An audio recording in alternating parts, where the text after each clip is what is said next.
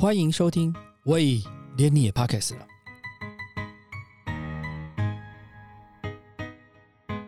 大家好，我是威廉。时装秀的宾客安排座位啊，每个品牌公关需要花大量的心思去琢磨这个环节。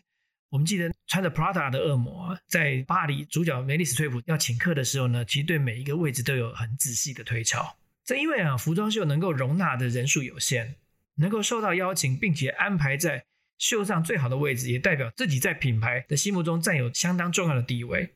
但是在伸展台的镜头的摄影区，品牌却不太会对这里的位置多加干涉，所以就常常发生摄影师为了争夺较好的位置而产生冲突。资深的时尚摄影师麦宪云，在一九八七年开始就长期在时装周期间在米兰跟巴黎拍摄时装秀。他曾经因为服装设计太好看，差点忘了按快门；也曾经因为品牌公关种族歧视而被刻意刁难，将他拒于秀场之外。但是他在国际时尚摄影圈的地位，一开始竟然是靠打架打出来的，这究竟是怎么一回事？一起来听听他接受我们 Beauty More 的专访，分享他在国际时装周的一些有趣的点滴。大家都知道，我打起架来很凶。我我我跟法国帮的也打过，意大利帮的也打过，美国帮的也打过。英国帮的我也打过，其实国外的摄影师他们比较是对事不对人。像我在国外后来交到的一些好朋友，到现在还是非常好，我们其实每天都有有在联系的。我们都打过架，可是你跟国外的摄影师，他跟你打架是为了这个工作打架，他不是针对你个人。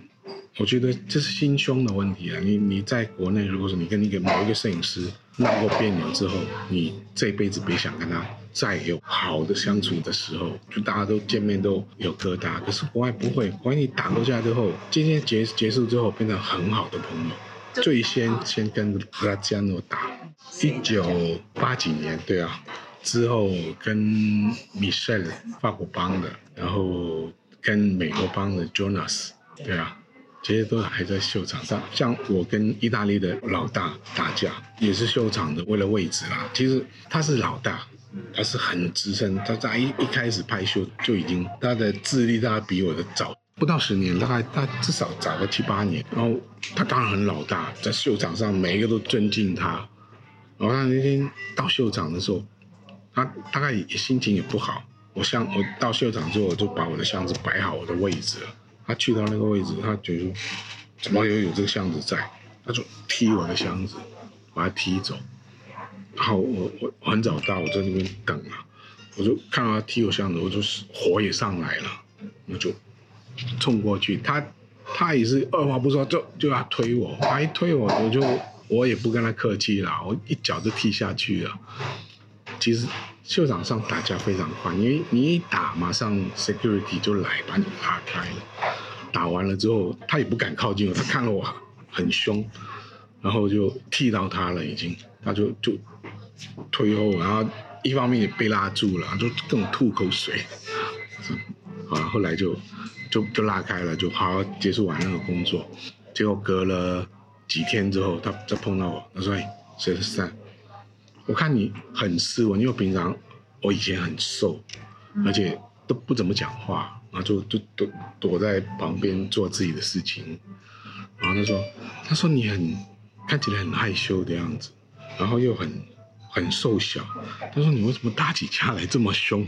我的机会教育我说：“不是我这样，我说所有中国人都是这样，我们家里都会练功夫。我说你你看到中国人不要欺负。我说我们会打回来的。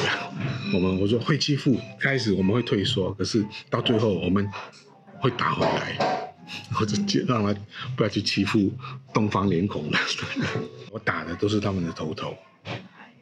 然后打过之后呢，所有人知道日本人一有问题，赛莱赛，快来解决，帮我们解决问题。现在变成说，日本人就把我靠拢，我是他们那一帮的。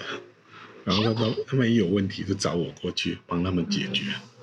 那所以大家都知道我是一个很会打架的人。所以没我说什么，他们就好好好说了算，对啊，就是完全就是拳头打出来的天下，对啊。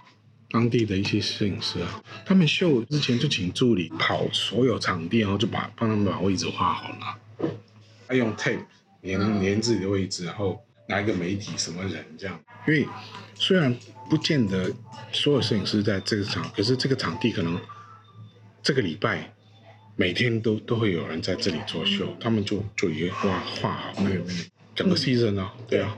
而且每一每一个秀场，他们都是这样站。其实也有朋友帮我做这个事情，后来我跟他讲，我说不要帮我这样弄。嗯。然后我在在所有的媒体，所有的我不尊重这个这个规则。我说为什么我不尊重？我说我不反对你们这么做，可是呢，你们画了你们的位置之后，你会来吗？我说好，你不来，然后我找到了，我这个位置本来很好，我我要用。可是你没来，我因为我我看到你画了，我不用了之后呢，可能秀开始了，别人来了，他就占了这个位置，那我早来了，反而没拿到好位置，因为因为这样，所以我说我永远不尊重这个这个。可是呢，我到了，我就就要我的位置。那画你的位置没错，如果说你来了，顶多我们大家挪一下，可是不要告诉我说这个位置是你的，我不能站。所以后来所有都都知道我不遵守这个，因为后来其实有朋友也帮我画，我说不要不要帮我画，我说画了我不我不见得会在那个位置。然后当然你你说特殊来说，其实有了，像比如说有一年 g o m d i g a s o n 的秀 g o m d i g a s o n 我就冬天呐都去到了，我就在外面等，去到那边他不不让我进去，我就就在外面等，而且外面还在下雪。看到很多媒体来了，就跟公关讲一声，就跑进去了。后来我那个红领带看到我也觉得很同情，因为觉得说我在外面待了那么那么久还不，后来那个公关跑进去，他他还一直这跑去问跑进去哦，特地问那个公关说可不可以让我进来，就一出来说，啊公关不让你进去，因为其实我我跟那些红领带都都很熟，都每年都都看到。就后来看到那个门关起来了，秀要开始了，我就火就上来了。我说：“哎，你帮我问一下，我可不可以进去？”那那个那个红领带又很紧张，赶快跑进去，然后问他，就我就真的火了。我是说，他还是出来跟我讲说不行。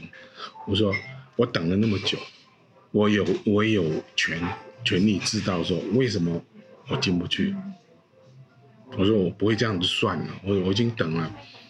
如果说你一早就开，我一来到你就跟我讲说我不行，不是你进去我就走了嘛，我就不要在这边下雪，然后在这边等等一个多小时，然后就大概大他们都知道我生气了，就回去就把那个公关请出来，然后大概他们也逼他出来了，因为他觉得说你这样不对，你这对对人这样子。说之前说可以进，然后就让人家一直等等等到最后进不去，后来就他们硬把他请出来，公关就就跟我说，他说 No Chinese。我说啊，你你如果说不让不让 Chinese 进来，你一开始你就说嘛，我就我就去吃饭了，我就不用在这里等。然后他就说：“I'm sorry, no Chinese。”公迪卡松的公关不是公迪卡松，是他的公关。我我觉得这个事情澄清不是不是公迪卡松，也不是川九八零的事，是他的公关。因为他觉得说台湾市场他不需要很多红领带，就熟了之后，其实他也不看名单，朋友啊，他看到我们就。走开了，就就让我们就进去了，连票都不看。那那种，可是一些大秀，他就必必须要守他的职责，像比如说 Valentino 啦、Chanel 啦，这个 Chanel 上面公关规定说，我请的人才可以进去，那他就不敢做主了。可是有一些小小秀，一般的、一般的秀了，然后看到我们就嗨就进去了，就完全也不看你的。Pass 也不不看你的的有没有邀请函，就就进去了，对啊，看秀的大小了。感谢你收听，喂，连你也 pockets 了。如果你喜欢我们的节目话，请记得帮我们按赞、订阅、加分享，也欢迎留言告诉我们你对节目的想法，或者是想听的主题哦。谢谢你。